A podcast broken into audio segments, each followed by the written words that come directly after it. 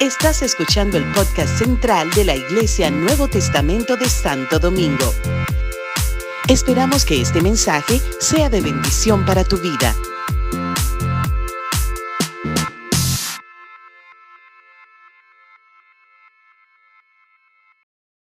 Bueno, Eva mencionó hace un momentito eh, la película que vimos recientemente, en martes de estos, la película del apóstol Pablo, una bella producción, donde el, el productor de la película, ¿verdad? Como que ah, hizo la escena, el drama de los últimos días, quizá de los últimos meses de la vida del apóstol Pablo. Y aunque me, me, ha impresionado, he visto la película como cuatro veces y esta semana la vuelvo a ver otra vez. Eh, eh, es impresionante cómo, ¿verdad? Cómo pueden eh, traer a escena una, algo tan, tan vivido, tan rico como la vida del apóstol Pablo. Y, y aunque su vida, su testimonio es impactante, su fe, su consagración, su dedicación. Ah, hubo una también en la misma película otra otra algo que, no tenía que ver con los personajes en sí, sino con una comunidad, una comunidad de creyentes. Porque la película se desarrolla en, en Roma. Pablo en sus últimos días en Roma. Y entonces ah, por ahí estaba, en, la, en Roma, estaba esa comunidad de creyentes, donde, donde estaban de alguna manera en contacto con Pablo, que estaba en prisión. Y, Lucas estaba tanto en la cárcel como que era el que estaba con Pablo en la película, eh, y parece ser que así fue en sus últimos días, y también estaba entonces, eh, iba a esa comunidad de creyentes. Eh, una comunidad de creyentes un grupo de personas común y corriente. Así que me quedé como con esa reflexión y de momento mis ojos y en estos días he estado considerando la, carta de precisamente que Pablo le escribe a ese grupo de, hermanos, a los romanos, a los romanos. Entonces me llega mucho, me comienzo a estudiar las escrituras y encuentro tanta belleza, tanta riqueza en este, en este libro.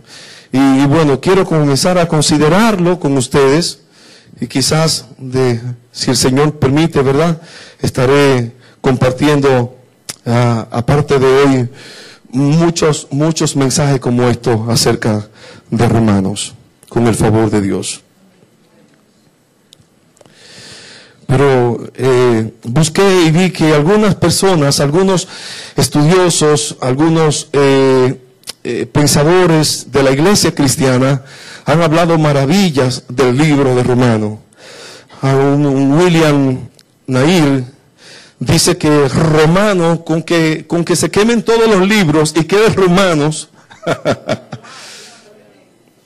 con romanos, romanos es el Evangelio es una, una, tiene toda la base sólida para que cualquier hombre encuentre a Jesucristo en Romanos. De hecho, hubo un clérigo que era católico y de momento se puso a estudiar Romanos y por Romanos se convirtió. Fue nada más ni nada menos que Lutero. A Lutero de momento se puso a estudiar eh, la, la, la, Romanos y, encontró este verso que dice, eh, porque, porque no me avergüenzo del Evangelio, porque es poder de Dios para salvación a todo aquel que en él cree, al judío primeramente y también al griego. Porque en el Evangelio la justicia de Dios se revela por fe y para fe, como está escrito, el justo el justo por la fe vivirá. Y de momento eso fue como una revelación, dice que mientras caminaba en una de esas, de esas jornadas, de esas, ¿cómo le llaman? Caminatas eh, de, rodillas, esas penitencias, de momento vino ese verso que él estaba considerando y estudiando, el justo por la fe vivirá. Dijo, no es por obra, es por fe, es por fe y es por fe. Y de momento se levantó y hizo, ¿verdad? Esas, esas, esas grandes eh, eh, eh, defensas en cuanto a la fe, la justicia por la fe en Dios. Así es que desde ahí entonces se se convierte y, una de sus declaraciones dijo que todo creyente debería aprenderse a Romanos de memoria. O que por lo menos leerla cada dos veces a la semana. O sea, así una, una, una, una hambre por la palabra de Dios, una hambre por conocer las escrituras. Y bueno, y estoy tratando en eso. Ahora que ahora están las, la Biblia en audio, es mucho más fácil poderla poderla escuchar y poderla leer. Les invito a, escuchar la Biblia, tanto leída como en audio. A veces uno ve tanta cosa y se llena la mente de tanta cosa. Porque si usted está en la casa, olvídese que algo usted está haciendo. No, es verdad que usted, si algo se hace. En la vida, si usted está vivo, algo usted hace. Y a veces nos llenamos la mente de tantas imágenes en esa televisión, en esas series y en esas cosas que lo que están es, incentivando al pecado, cambiándole la mentalidad a nuestros hijos. Hay toda una agenda de mal, una agenda de mal. Mire, estamos considerando, mi esposa y yo, que Netflix, esa, esa cosa que todo el mundo tiene, que todo el mundo vemos, tiene una agenda. Es una agenda para cambiar nuestra mentalidad, para que aceptemos la homosexualidad. A nuestro, y a nosotros no, no nos va a cambiar. Pero a nuestros hijos, a los chiquitos, a nuestros nietos. Iglesia, despierta. ¿Tú crees que es que venir a orar es, venir por perder el tiempo? Es que necesitamos batallar a favor de nuestros hijos, de nuestros nietos. Dios mío, de esa malicia que se han levantado. La guerra, yo decía en un grupo de pastores que en estos días eh, estábamos hablando, ay, que mataron unos cuantos, que no sé qué, que se en una iglesia que Mataron por ahí en un país, ¿se acuerdan? ¿Vieron un, domingo de esto?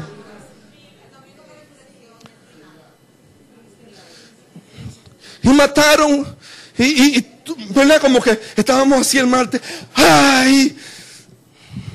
Yo dije, pero no, olvídense, esa no es la guerra, no le cojan miedo a eso. La, la guerra verdadera la tenemos en nuestra casa. Y nos sentamos todos a verla. Es ver esa basura, esas imágenes, esas películas. Hay dos cosas que Netflix está haciendo. Y lo digo aquí porque, ¿verdad? Si me, me pues.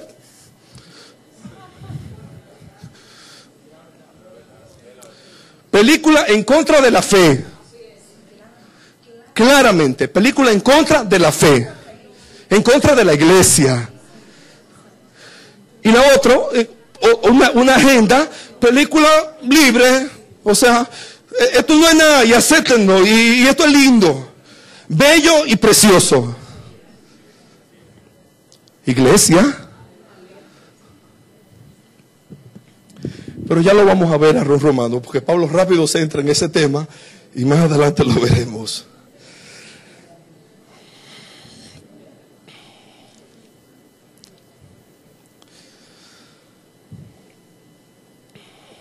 Pero necesitamos ser apercibidos, ser apercibidos. Bueno, como les decía, eso, esa gente, estudiosos y algunos, ¿verdad? Gente que de momento se estudia, estudia la Biblia, han tomado como este libro, como un referente de la fe cristiana. Y dice que mientras más, alguien dijo, mientras más lo estudia, más, más cosas se encuentran en él es, algo tan, tan bello, tan profundo, tan exquisito, tan hermoso. Eh, Dice que mientras más se estudia, más se comprende, mientras más se profundiza, más cosas preciosas encontramos en esta carta. Así que bueno, a Romanos. A Romanos y quiero considerar con ustedes los primeros siete versos.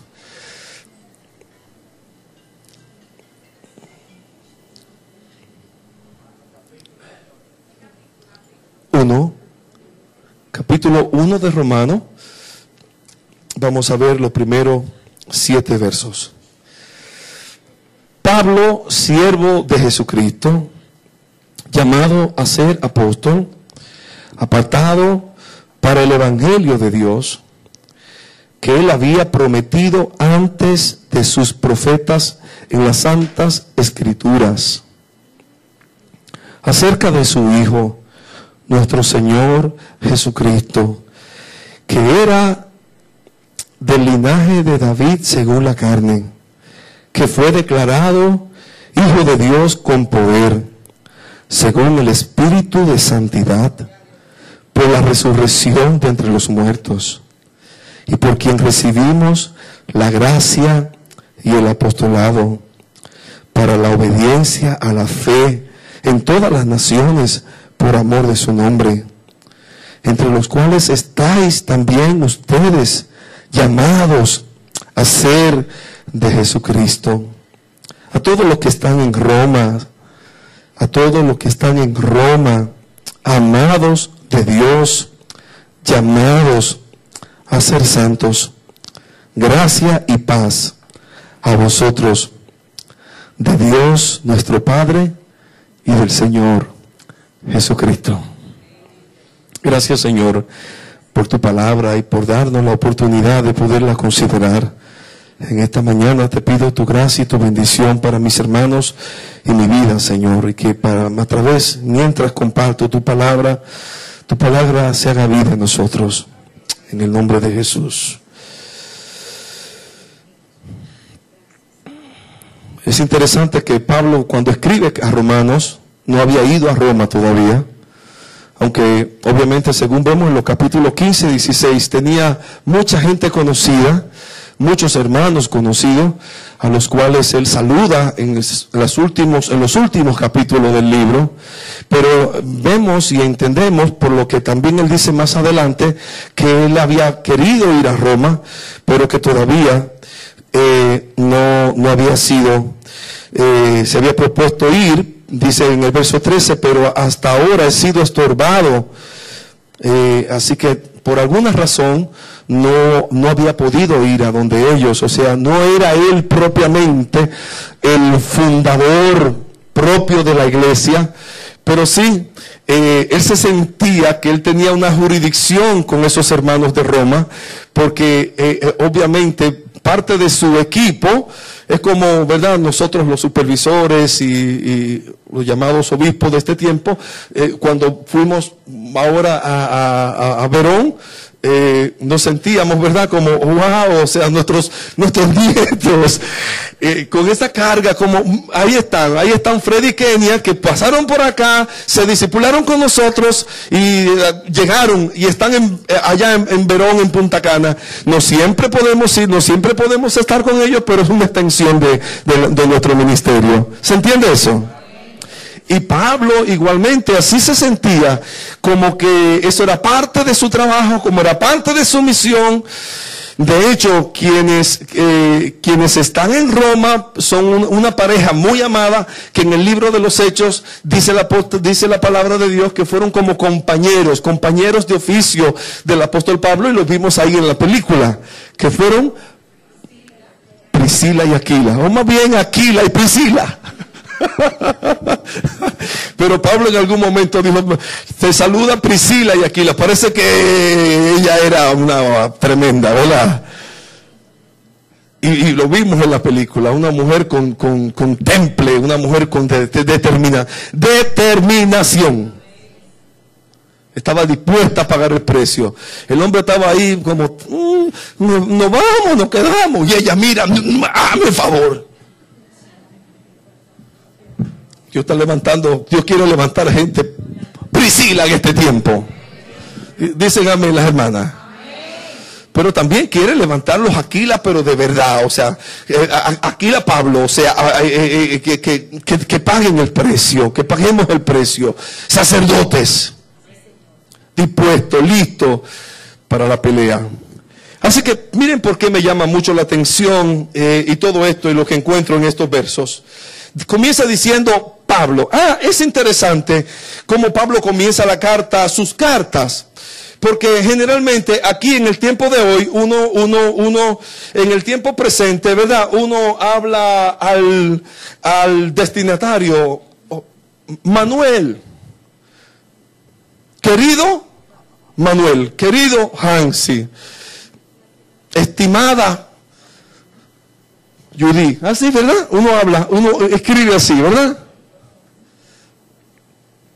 Entonces, eh, eh, la presente, el cuerpo de la carta, y después saludo afectuoso.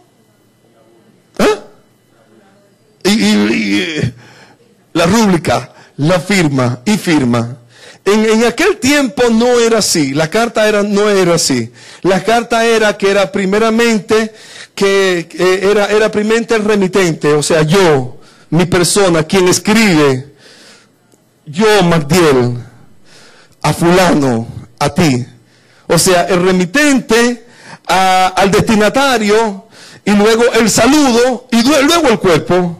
Fíjense cómo cambiaban las cosas. Y así, en este estilo está escrita Romana, Romanos y muchas de las epístolas. Miren, vamos a verlo, que no es como nosotros generalmente hacemos una carta. Miren, Pablo. o sea, él se, él se identifica. Pablo, siervo de Jesucristo.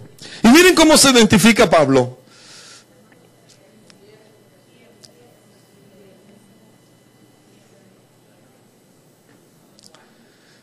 Pablo, siervo de Jesucristo. ¿Qué dijo? Esa palabra siervo en el, en el original es bien interesante. Porque no un siervo simplemente de servir, de hacer un servicio. Es un siervo de siervo, de esclavo, de alguien que, que, se debe al otro, de alguien que se decide entregarse por completo a otro. O sea, alguien que, que, que, que no, no, es que presta su servicio, es que está obligado a hacerlo. Y esa decisión la toma Pablo. él no dice, Dios me hizo siervo de él. No, no, no. Es que yo soy siervo de Cristo. Es que yo decido servirle. Es que yo decido ser un Douglas. Yo decido ser un siervo. Yo decido ser un esclavo del Señor. Entonces, ay, pero qué feo soy eso. No, lo grande lo triste es que, y lo bueno de esto es que de como quiera usted va a ser siervo. Como quiera usted va a ser esclavo. En el capítulo 6 de, de Romano, el, Pablo dice, usted, es siervo, usted es un esclavo de cualquier manera. No, me creen, no creen que yo estoy en, en desventaja. Porque de todas maneras somos esclavos, de alguien somos esclavos. Hello. ¿De quién es usted esclavo? ¿Qué es lo que lo llama? ¿Qué es lo que lo obliga a hacer las cosas? ¿Eh? ¿Dónde que usted pasa más tiempo? Dígame usted. ¿A quién es que usted le dedica su vida, su tiempo? De eso usted es esclavo.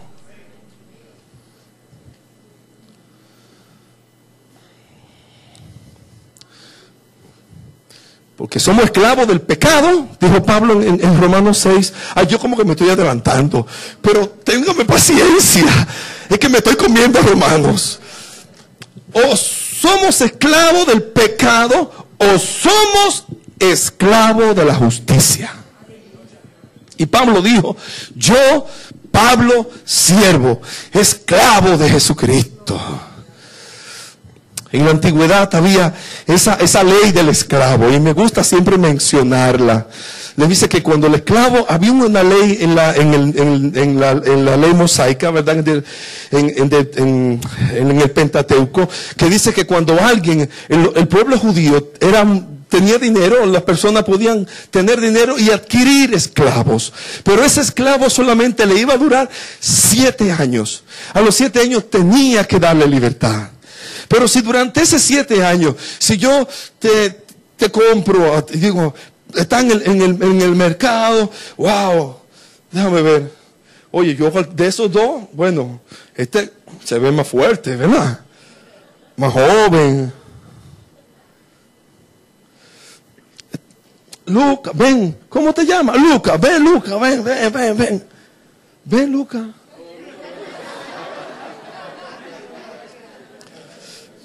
Mire, un esclavo así, duro, fuerte, ¿verdad? Yo me imagino que lo medía, ¿verdad? Sí, mira. Grande, fuerte, musculoso. Venía, ¿cuánto paga por él? ¿Cuánto pagan por él? ¿Cuánto? 50 mil, 100 mil, un millón, 500, no sé cuánto. Pero se compraba el esclavo. Pero a los 100 no importaba el tiempo, el dinero que invertía el amo, el que lo compraba. A los 7 años tenía que dejarlo libre. Si en esos 7 años, Lucas, en esos 7 años, Lucas se casaba, que yo espero que sí.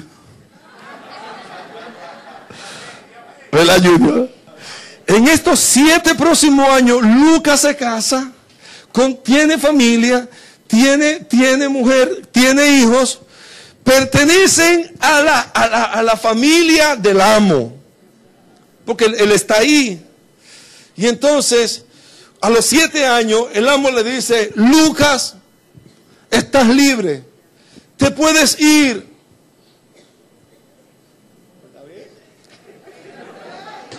Te va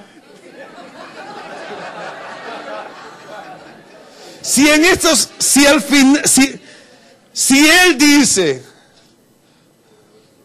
Pedro, tú que eres casado, ¿ah? Tú que eres casado con Ani, con tus dos muchachitos, imagínate tú, que te digan, vete Pedro, tú estás libre, pero tu, tu esposa y tus hijos se quedan aquí.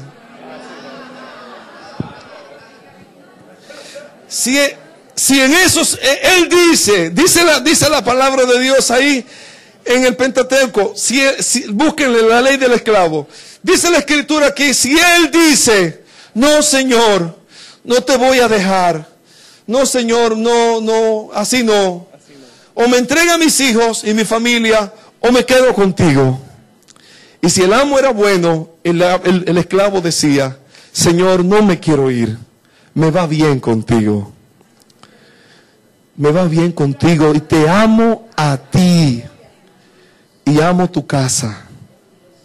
Dice la palabra de Dios que entonces el amo cogía al esclavo y buscaba una columna y oraba y buscaba un clavo y lo, lo, ponía en el fuego y lo como una como una ¿verdad?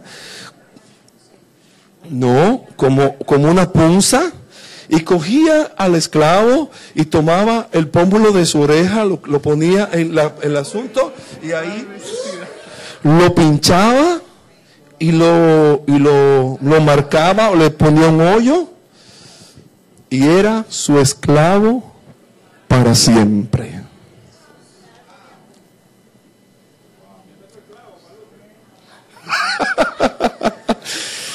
era su esclavo para siempre.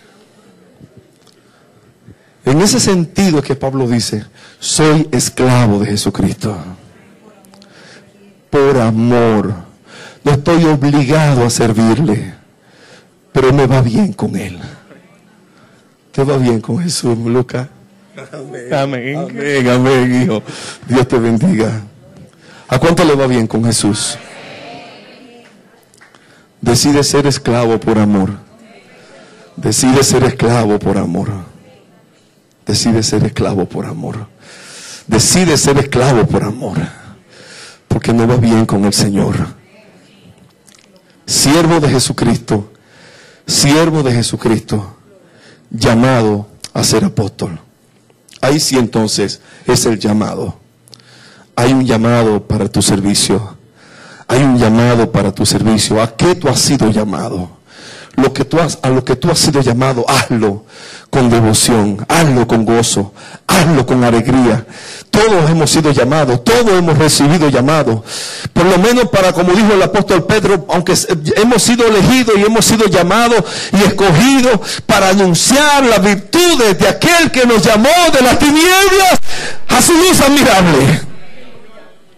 Llamados para ser apóstol, apartado para el Evangelio de Dios. Tres cosas. Siervo de Jesucristo, llamado para ser apóstol y apartado. Tres cosas, siervo de Jesucristo, llamado para ser un creyente fiel, llamado para ser un ministro de Jesucristo, llamado para ser un servidor. Gloria a Dios. En, la convención Noé dice, le dijo a su esposa, tengo un ardor en mi corazón, quiero servir a la iglesia. Eso es un llamado, quiero servir, quiero, quiero usar mis manos, quiero usar mi, mi, mi vida, quiero, quiero servir. Ya no puedo estar simplemente calentando un banco, quiero servir, que me pongan algo en la iglesia un llamado. Todos necesitamos recibir ese llamado.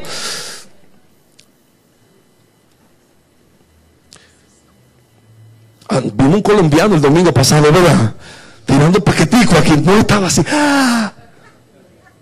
Quizás no, no, sea un predicador, no sea un evangelista, no sea un pastor, pero, pero tiene un llamado. Quiero servir, quiero poner mis manos, quiero ser útil para la obra del Señor. Y todos hemos sido llamados. Usa tus dones, usa tus talentos, como decía Víctor, para la obra del Señor. Apartado para el Evangelio de Dios. Apartado, separado para el Evangelio de Dios. Ay, sí, que en este tiempo se vea eso en la iglesia. Eh, tú en el primer verso, apartado para el Evangelio de Dios. Tú has sido llamado para estar separado separado. Separado. Eso, eso es iglesia. La palabra iglesia significa separado del mundo. Apartado del mundo. Eso es, eso es la iglesia. Eclesia, separación. El matrimonio, eso es eso. El matrimonio de, es dejar, es separarte de tus padres. De, de, ahí viene la palabra matrimonio. Esto es un matrimonio, es estar separado. No puedo vivir, no puedo servir a dos señores. No puedo vivir, en, no puedo vivir como en el mundo y, venir a la iglesia y ser cristiano. Es que no puede ser. Es que no puede ser que, que, hay gente que vive como, como que, nada, que, cuando aquí, cuando atraviesan esa puerta son santos. Y el resto, los diablos. No puede ser. Pablo dijo, separado desde una cárcel o donde escribiera, estoy separado para el Evangelio de Jesucristo. ¿Cuántos deciden separarse? Decide separarte en el nombre de Jesucristo. Decide separarte. Decide ya no ser más un plato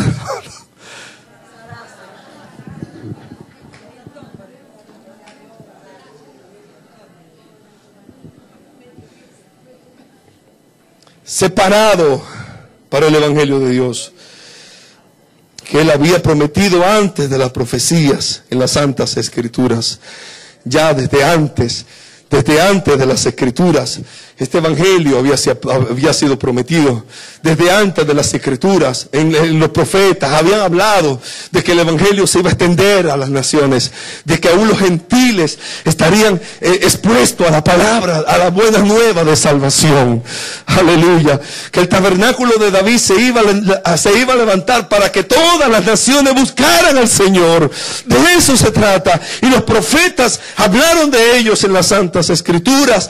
Y dice el verso 3 acerca de su Hijo, acerca de su Hijo. De eso se trata el Evangelio. El Evangelio se trata de acerca de Jesús. Es más, el Evangelio es Jesús. El Evangelio es Jesús. Del Hijo de Dios. De Jesús. Que Jesús sea tu vida. Que Jesús sea tu centro. Que Jesús sea tu motor. Que, que Jesús sea tu fuego que el Evangelio de Jesucristo se impregne en tu vida de tal manera que eso sea lo que tú y yo respiremos. Es tu mensaje evangélico. Es que yo no sé hablar de otra cosa. Cristo en nosotros, la esperanza de gloria. La esperanza de gloria. Hoy, man, es que que necesitamos un evangelio puro. Un evangelio que se meta en, nuestro, en los tuétanos de nuestras vidas acerca de su Hijo, se trata acerca de Jesús, aquel que dio su vida, aquel que murió por nuestros pecados, aquel, aquel que resucitó con poder. De eso se trata el Evangelio. Se trata de acerca de su Hijo. Fíjense que, que, que, si el, el, versículo número 2 es como un paréntesis. Porque si decimos, eh, si brincamos del 1 al 3, decir, es como decir, apartado para el Evangelio de Dios acerca de su Hijo. Porque el 2 es un paréntesis que él había prometido antes por sus santos profetas en las santas escrituras. Pero es un dato, pero es acerca de Jesucristo. El Evangelio es acerca de quién? De Cristo. Es que Cristo vino a morir por el, pecador. Ese es el Evangelio. El Evangelio es ese. Porque dice Pablo en el mismo romano, porque, porque esta es la palabra de fe que predicamos. Que si confiesas con tu boca que Jesús es el Señor y crees en tu corazón que Dios lo levantó de los muertos, serás salvo. Porque con el corazón se cree para justicia, pero con la boca se confiesa para salvación. Acerca de su Hijo, Señor, nuestro Señor Jesucristo, nuestro Señor Jesucristo. Aleluya. Nuestro Señor. Dígalo para que suene hermoso en sus labios. Dígalo, nuestro Señor Jesucristo. Lean conmigo el verso 3 completo acerca de su Hijo, nuestro Señor Jesucristo. Y Pablo da un, Pablo da un dato más, que era del linaje de David, según la como para, para, que, lo, para que sepamos, para que, sepa, para que no haya duda. Él tuvo un linaje según la carne. Él era de, de según la carne, del linaje de David. Aleluya. Pero ahí lo vimos en Apocalipsis el martes pasado. Que dice, dice, dice en Apocalipsis capítulo Juan que, que de momento aparecieron los libros. Y dice, dice Juan en el capítulo 5 de Apocalipsis. Y cuando, cuando vinieron, estaban los libros sellados. Y dice Juan, yo lloraba mucho. Porque no había nadie ni en el cielo, ni en la tierra, ni debajo de la tierra que fuera digno de abrir el libro ni desatar sus sellos. Y yo lloraba porque ¿cómo es posible que no haya nadie el digno? Entonces vi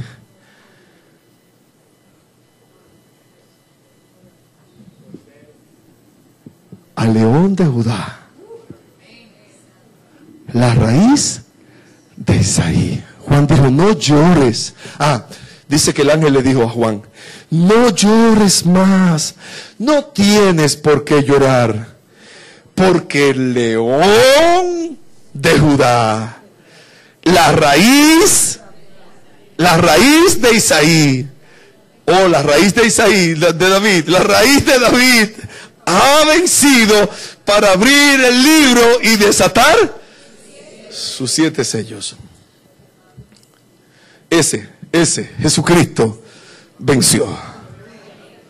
Y Juan, el ángel le dijo, mira, mira, mira, el león ha vencido. Y cuando él miró, lo que vio fue un cordero. Un cordero como inmolado. Bendito sea el nombre del Señor. Porque Él es león y también cordero. Él defiende tu causa y también derrama su vida por ti. Gloria a Dios. Así que era del linaje de David, la raíz de Isaí, la raíz de Isaí. Isaí era el padre de David. Cuando hablamos de la raíz de David, estamos también hablando obviamente de la raíz de Isaí. Aleluya, raíz de tierra seca la raíz de Isaí, ha vencido, vencedor. Cristo tiene genealogía, tiene linaje, en según la carne. Y dice que fue declarado Hijo de Dios con poder según el Espíritu de Santidad por la resurrección de Jesucristo de entre los muertos. Jesucristo fue declarado Hijo de Dios con poder con poder, todo poder, toda autoridad le pertenece a Cristo. Toda autoridad, mis amados, a quien nosotros servimos, de quien nosotros somos esclavos, el Hijo de Dios es poderoso para, para pelear por nosotros, para pelear por nuestras familias, para pelear por nuestras vidas según el Espíritu eh, eh, declarado Hijo de Dios con poder, según el Espíritu de santidad por la resurrección de Jesucristo de entre los muertos. Ese Espíritu de santidad es una alusión a como los judíos le llamaban antes, o, se le dice al Espíritu Santo, el Espíritu de santidad. El Espíritu de santidad. Y Pablo hace alusión a ese nombre, Espíritu de santidad, el Espíritu Santo, el Espíritu de santidad, el Espíritu que nos santifica. Nadie en aquel, día no tendrá excusa porque todos, todos estamos, eh, eh, eh, todos tenemos acceso al Espíritu de santidad. Todos tenemos acceso al Espíritu de santidad que nos santifica. El que levantó a Cristo de entre los muertos, el que, el que resucitó a Jesús con poder, es el que está y vive en nosotros el Espíritu de Santidad y por quien recibimos la gracia y el apostolado. Tú y yo también hemos recibido la gracia, esa gracia salvadora, ese don inmerecido de Dios. Hemos recibido la gracia y hemos recibido también este fundamento de los, de los apóstoles. Hemos recibido la gracia, hemos recibido el don de la salvación y el don de la, y su favor y, la, base misma que sustenta nuestra fe para la obediencia a la fe en todas las naciones por amor de su nombre. Para la, diga conmigo, para la obediencia. ¿A qué? Más nos cuesta. Tú y yo tenemos un llamado y el llamado es obedecer. No, obedece. Obedece. Obedece a Dios, a su palabra. Y te va a ir bien. ¿Cuánto creen, cuánto creen que le va a ir bien si obedecemos? Dijo Saúl, Samuel a Saúl, ay, si hubiese obedecido la voz del Señor, si hubiera obedecido, ese, Saúl que, Dios lo llamó, que Dios los escogió, un muchacho bello, alto, robusto, fuerte. Cuando no, pensaba que iba a ser rey, Dios lo llamó, Dios lo escogió, Dios le dio autoridad, Dios, Dios lo invistió de, poder, de autoridad, lo hizo rey de la nación, de su pueblo, el primer rey, le dio la primicia de ser rey. Pero era tan testarudo Saúl tan testarudo Saúl. Escuchaba un pastor en estos días sobre ese mensaje de Saúl. Que algunos dicen, no, no, Dios tiene misericordia, no, no, no, Dios, Dios no rechaza a nadie. Pues miren, a Saúl Dios rechazó. No, no, no, no, es misericordioso, yo. Miren, a Saúl no le fue bien.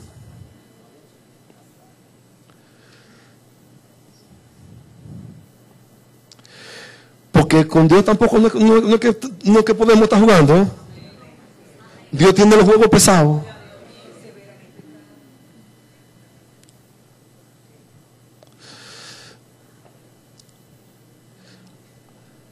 Y después de ser llamado, y después de ser investido rey, su testarudo corazón comenzó a desobedecer, a alejarse de Dios, a dejarse de los preceptos de Dios.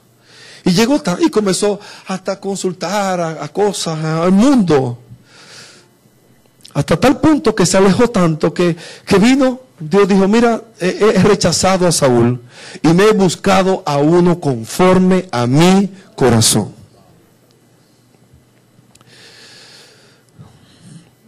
Y el asunto de Samuel dijo, ay, ay Saúl, ay, si hubiera obedecido. Porque mira, el obedecer es mejor que los sacrificios. Y el prestar atención mejor que la grosura de los carneros.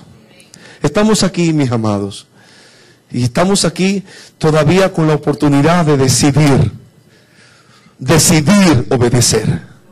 La obediencia es una decisión. La obediencia es una decisión. Mi mamá siempre me recordaba cuando yo muchacho ese verso de Saúl. No, no, Magdiel. El obedecer es mejor que los sacrificios. El prestar atención es mejor que cualquier cosa que tú puedas hacer. Obedece. Aunque no entiendas, obedece. Aleluya. Decidimos obedecer al Señor. Para la obediencia a la fe en todas las naciones por amor de su nombre, entre las cuales estáis también ustedes. Esa, entre tantas gente que el Señor eligió y escogió, estamos nosotros también llamados a ser de Jesucristo. ¿Cuántos, ¿Cuántos saben que son llamados para ser de Jesucristo? No todos. Estamos llamados para ser de Jesucristo.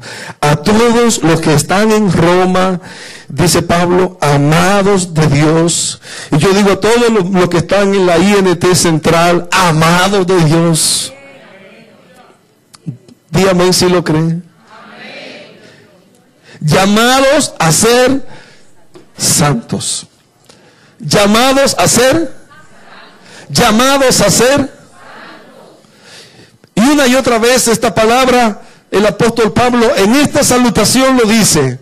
Yo fui llamado para ser apóstol, usted tiene un llamado para servir, pero nuestro mayor llamado, nuestro mayor llamado, el llamado por excelencia, es para ser santos.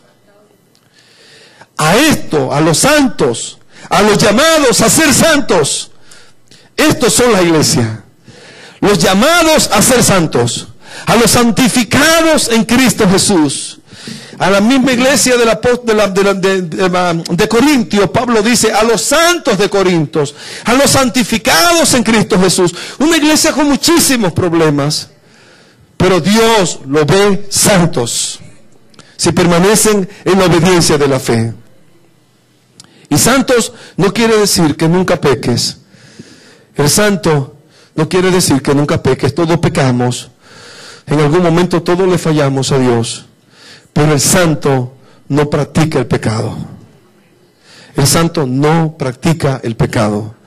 El santo que se separa para Dios decide no, no conscientemente no estar fallándole a Dios.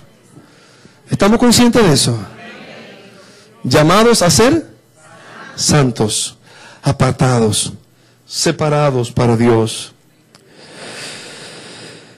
llamados a ser de Jesucristo. A todos los que están en Roma, amados de Dios, llamados a ser santos, gracia y paz a ustedes. Gracia y paz. Una salutación doble, una salutación de gracia y paz. La gracia, el don inmerecido de Dios, tú la tienes, yo la tengo. Esa gracia está disponible para ti hoy. Abraza la gracia. Abraza la gracia de Dios. La gracia, el favor de Dios está para ti, está para mí. Y la paz de Dios que sobrepasa todo entendimiento, la paz de Jesús también está disponible para nosotros. Gracia y paz a ustedes de Dios, nuestro Padre y del Señor Jesucristo. Gracia y paz de Dios nuestro Padre y del Señor Jesucristo. La gracia de Dios, la paz de Cristo Jesús, esté en nuestras vidas, esté en nuestros corazones. Así que hoy, hoy, en esta salutación, en este principio de esta, de esta carta hermosa a la iglesia de Roma, una iglesia que era un simple, no es una, una, carta teológica a eruditos, a estudiosos de la Biblia. A veces nos llenamos de decir, ay, esta carta es tan profunda. Eran unos hermanos del siglo primero con muchas batallas, con muchas luchas, temiendo por su vida, escapando por su vida, como vimos en el filme Así como, ay, como, ay, será que Dios tendrá misericordia, con muchas luchas internas inclusive. Y de momento viene esta carta como un bálsamo, como un bálsamo, de un hombre que se para por la verdad de Dios, de un hombre que le ha creído a Dios, de un hombre que se encontró con Jesús camino a Damasco y escuchó esa voz que decía, ¿quién eres Jesús? Y esa voz dijo, yo soy Jesús a quien tú persigues. Y él hizo la segunda pregunta que le cambió la existencia. ¿Qué tú quieres que yo haga? Desde ese momento Pablo se hizo el esclavo de Cristo. Desde ese momento Pablo se hizo ese siervo de Cristo. Cuando dijo, yo voy a hacer lo que tú quieres que yo haga. Que esa sea nuestra decisión en esta mañana, mis amados. Que esa sea nuestra determinación. Que tú quieres que yo haga. Yo voy a servirte. Yo voy a ser siervo de ti por amor. Yo voy a dejar que tú pongas, que tú me orades la, la mente, la, o la oreja o la cabeza, lo que tú quieras ponerme. Que tú, yo lleve en mi cuerpo, como dijo Pablo, la marca del Señor Jesucristo, que yo pague el precio por el Evangelio de Jesucristo. Si me voy a convertir al Evangelio de Jesucristo, todo el mundo sabrá que yo decido